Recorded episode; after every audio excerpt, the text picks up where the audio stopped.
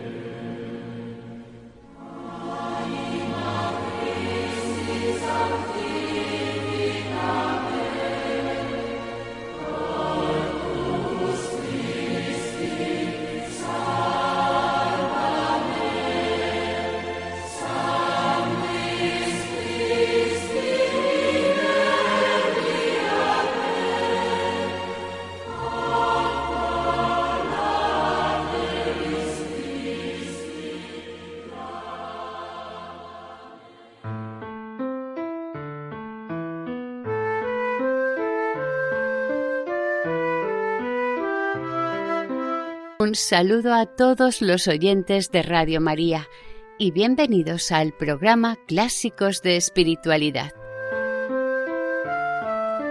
Saludamos a nuestra Madre, la Virgen María, y a ella nos encomendamos, que nos ponga bajo su manto protector y que todo cuanto hagamos sea para mayor gloria de Dios. Que interceda por nosotros y por el mundo entero.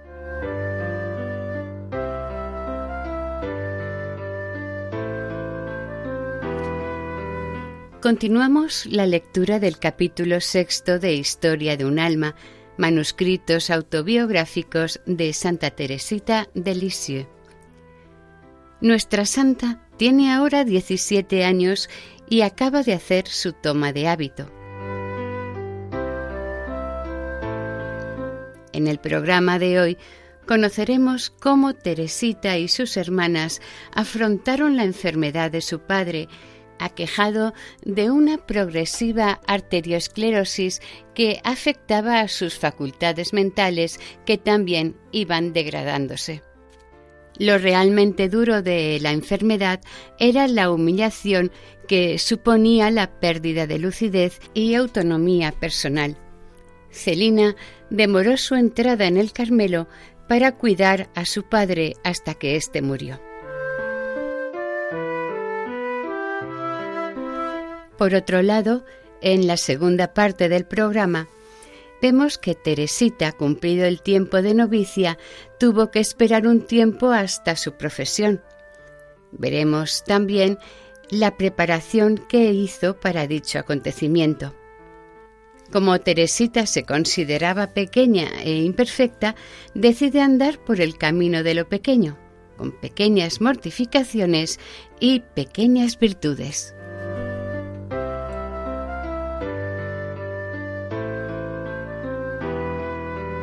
Comenzamos la lectura. Historia de un alma. Continuación del capítulo 6. 5. Enfermedad de papá.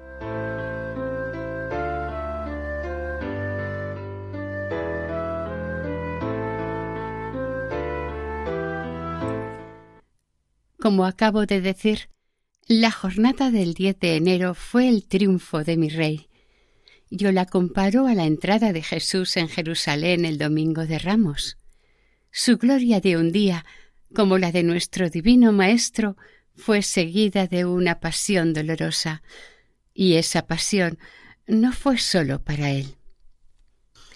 Así como los dolores de Jesús atravesaron como una espada el corazón de su divina Madre, así también se desgarraron nuestros corazones ante los sufrimientos de aquel a quien más tiernamente amábamos en la tierra. Recuerdo que en el mes de junio de 1888, cuando empezaron nuestras primeras angustias, yo decía Sufro mucho, pero creo que puedo soportar todavía mayores sufrimientos. No sospechaba entonces los que Dios me tenía reservados. No sabía que el 12 de febrero, un mes después de mi toma de hábito, nuestro Padre querido bebería el más amargo, el más humillante de todos los cálices. No, ese día ya no dije que podía sufrir todavía más. Las palabras no pueden expresar nuestras angustias, por eso no intentaré describirlas. Algún día, en el cielo, nos gustará hablar de nuestras gloriosas tribulaciones. ¿No nos alegramos ya ahora de haberlas sufrido? Sí, los tres años de martirio de papá me parecen los más preciosos, los más fructíferos de toda nuestra vida. No los cambiaría por todos los éxtasis y revelaciones de los santos. Mi corazón rebosa gratitud al pensar en ese tesoro que debe de despertar una santa envidia en los ángeles de la corte celestial. Mi deseo de sufrir se vio colmado. No obstante, mi amor al sufrimiento no decreció, por lo que pronto mi alma participó también de los sufrimientos de mi corazón. La sequedad se hizo mi pan de cada día, mas, aunque estaba privada de todo consuelo, era la más feliz de las criaturas, pues veía cumplidos todos mis deseos. Madre querida, qué hermosa ha sido nuestra gran tribulación, ya que de todos nuestros corazones no brotaron más que suspiros de amor y de gratitud. No era ya caminar por los senderos de la perfección. Volábamos las cinco, las dos pobres desterraditas de Caén, aunque estaban en el mundo, no eran ya del mundo. Y qué maravillas operó el dolor en el alma de mi Celina querida. Todas las cartas que escribió en esas fechas están impregnadas de resignación y de amor. ¿Y quién será capaz de describir las conversaciones que teníamos juntas en el locutorio? Las rejas del Carmelo, lejos de separarnos, unían todavía más estrechamente nuestras almas. Teníamos las dos los mismos pensamientos, los mismos deseos, el mismo amor a Jesús y a las almas. Cuando hablaban Celina y Teresa, ni una sola palabra de las cosas de la tierra se mezclaba nunca en sus conversaciones, que eran ya totalmente del cielo. Como tiempo atrás en el mirador soñaban con las realidades eternas, y para poder gozar cuanto antes de esa dicha sin fin, elegían aquí en la tierra por único lote el sufrimiento y el desprecio. Así transcurrió el tiempo de mis esponsales, que se le hizo muy largo a la pobre Teresita. Al terminar mi año de noviciado, nuestra madre me dijo que ni soñara en pedir la profesión, pues con toda seguridad el superior rechazaría mi petición. Tuve que esperar ocho meses más. En un primer momento se me hizo muy difícil aceptar ese sacrificio, pero pronto se hizo la luz en mi alma. Estaba meditando aquellos días los fundamentos de la vida espiritual del padre Surín un día, durante la oración, comprendí que mi deseo tan intenso de hacer la profesión iba mezclado con un gran amor propio. Si me había entregado a Jesús para agradarle y consolarle, no debía obligarle a hacer mi voluntad en lugar de la suya. Comprendí también que una prometida debería estar engalanada para el día de sus bodas y que yo no había hecho nada para ello. Y entonces le dije a Jesús Dios mío, no te pido pronunciar los santos votos. Esperaré todo el tiempo que quieras.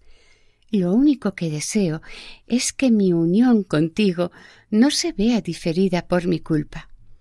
Por eso voy a poner todo mi empeño en prepararme un hermoso vestido recamado de piedras preciosas. Cuando tú creas que ya está suficientemente rico y adornado, estoy segura de que ni todas las criaturas juntas podrán impedirte bajar hasta mí para unirme a ti para siempre, amado mío.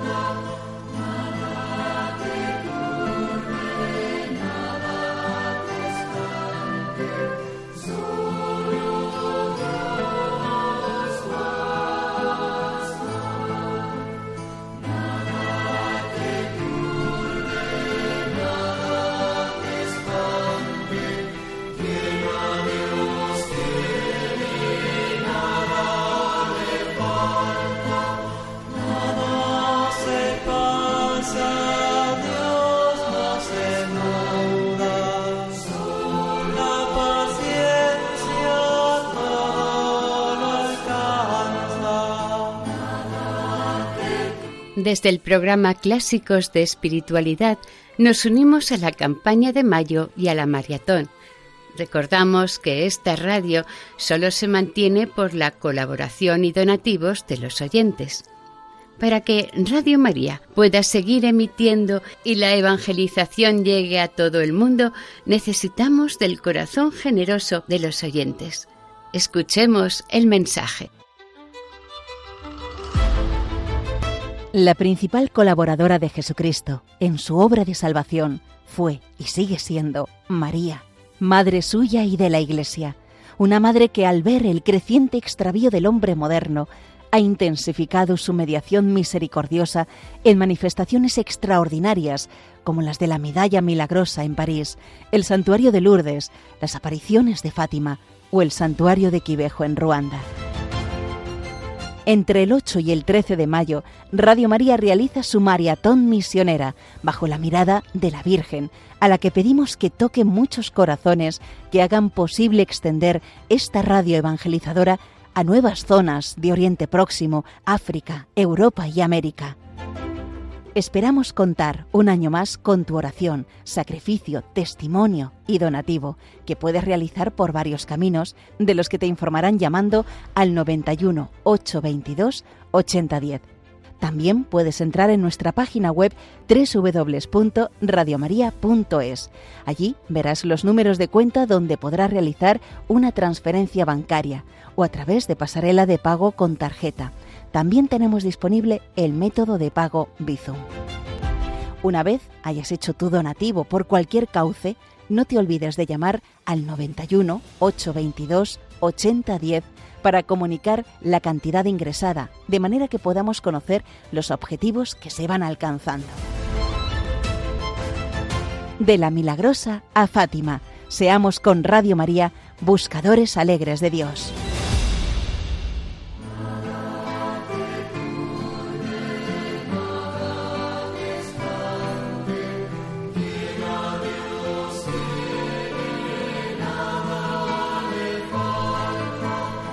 Continuamos en el programa Clásicos de Espiritualidad, con el final del capítulo 6 de Historia de un alma.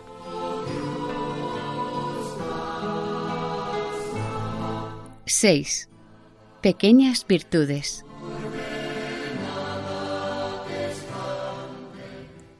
A partir de la toma de hábito, yo había recibido ya abundantes luces sobre la perfección religiosa, especialmente respecto al voto de pobreza. Durante el postulantado me gustaba tener cosas bonitas para mi uso y encontrar a mano todo lo que necesitaba. Mi director soportaba aquello con paciencia, pues no es amigo de enseñárselo todo a las almas de una vez. Normalmente va dando sus luces poco a poco. Al principio de mi vida espiritual hacia los trece o catorce años, me preguntaba qué progresos tendría que hacer más adelante, pues creía que no podría comprender ya mejor la perfección, pero no tardé en convencerme de que cuanto más adelanta uno en este camino, más lejos se ve del final. Por eso, ahora me resigno a verme siempre imperfecta y encuentro en ello mi alegría. Vuelvo a las enseñanzas de mi director. Una noche, después de completas, busqué en vano nuestra lamparita en los estantes destinados a ese fin. Era tiempo de silencio riguroso, por lo que no podía reclamarla. Supuse que alguna hermana, creyendo coger su lámpara, había cogido la nuestra que, por cierto, yo necesitaba mucho. En vez de disgustarme por verme privada de ella, me alegré mucho, pensando que la pobreza consiste en verse una privada no sólo de las cosas superfluas, sino también de las indispensables, y de esa manera, en medio de las tinieblas exteriores, fui iluminada interiormente. En esa época me entró un verdadero amor a los objetos más feos e incómodos, y así sentí una gran alegría cuando me quitaron de la celda el precioso cantarillo que tenía y me dieron en su lugar un cántaro tosco y todo despotrillado. Hacía también grandes esfuerzos por no disculparme, lo cual me resultaba muy difícil, sobre todo con nuestra maestra de novicias, a la que no quería ocultarle nada. He aquí mi primera victoria, que no fue grande, pero me costó mucho. Se encontró roto un vasito colocado detrás de una ventana. Nuestra maestra, creyendo que había sido yo quien lo había tirado, me lo enseñó diciendo que otra vez tuviera más cuidado. Sin decir nada, besé el suelo y prometí ser más cuidadosa en adelante. Debido a mi poca virtud, estos actos de vencimiento me costaban mucho y tenía que pensar que en el juicio final todo saldrá a la luz. Me hacía también esta reflexión. Cuando uno cumple con su deber, sin excusarse nunca, Nadie lo sabe. Las imperfecciones, por el contrario, se dejan ver enseguida. Me aplicaba sobre todo a las prácticas de las virtudes pequeñas al no tener facilidad para practicar las grandes. Así, por ejemplo, me gustaba plegar las capas que dejaban olvidadas las hermanas y prestarles todos los pequeños servicios que podía. También se me concedió el amor a la mortificación, que era tanto mayor cuanto que no me permitían hacer nada para satisfacerlo. La única mortificación que yo hacía en el mundo, que consistía en no apoyar la espalda cuando me sentaba, me la prohibieron debido a la propensión que tenía a encorvarme. Claro que si me hubiesen dado permiso para hacer muchas penitencias, Seguramente ese entusiasmo no me habría durado mucho. Las únicas que podía hacer sin pedir permiso consistían en mortificar mi amor propio, lo cual me aprovechaba mucho más que las penitencias corporales. El refectorio, que fue mi oficio nada más tomar el hábito, me ofreció más de una ocasión para poner mi amor propio en su lugar, es decir, debajo de los pies. Es cierto que para mí era una gran alegría, madre querida, estar en el mismo oficio que tú y poder ver de cerca tus virtudes. Pero esa misma cercanía era para mí motivo de sufrimiento. No me sentía libre como antaño para decírtelo todo. Teníamos que observar la regla y no podía abrirte mi alma. En una palabra, yo estaba ya en el Carmelo y no en los buissonets bajo el techo paterno. Entretanto, la Santísima Virgen me ayudaba a preparar el vestido de mi alma, y en cuanto ese vestido estuvo terminado, los obstáculos desaparecieron solos.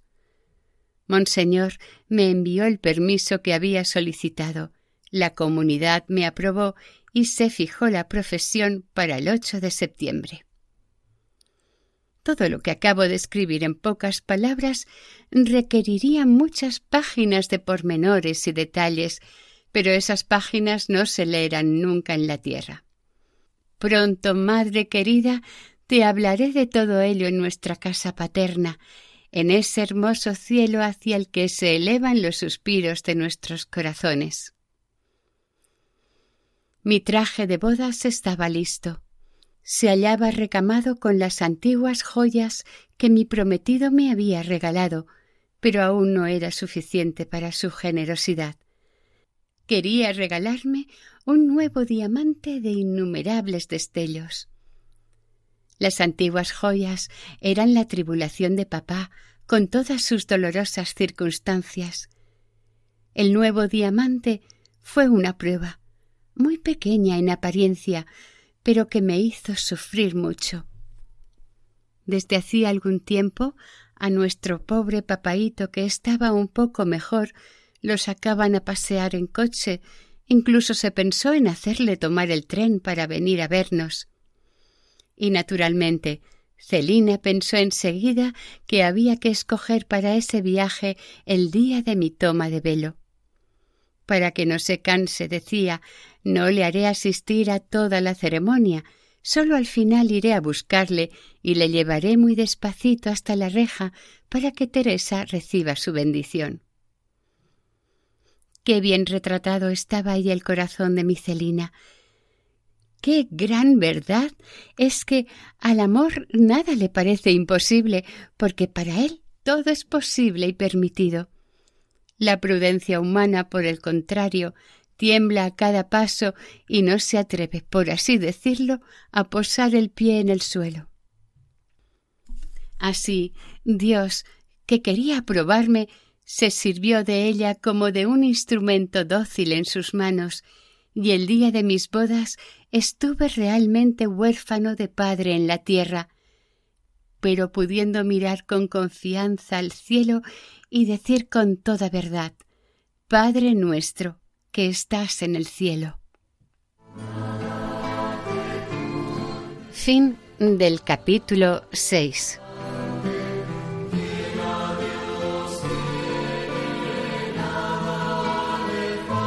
Hasta aquí el programa de hoy.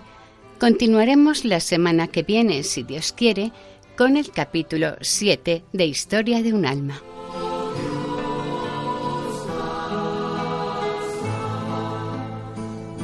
Para ponerse en contacto con el programa, nuestra dirección de correo electrónico es clásicos de espiritualidad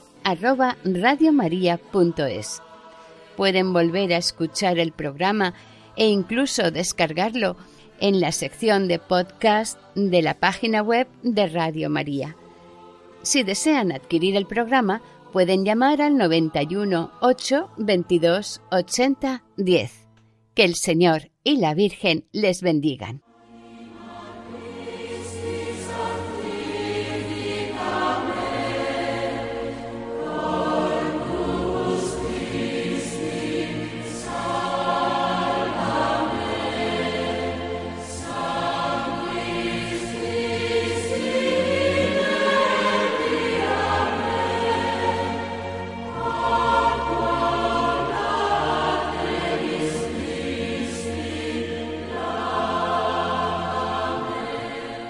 Han escuchado en Radio María Clásicos de Espiritualidad con Maite Bernat.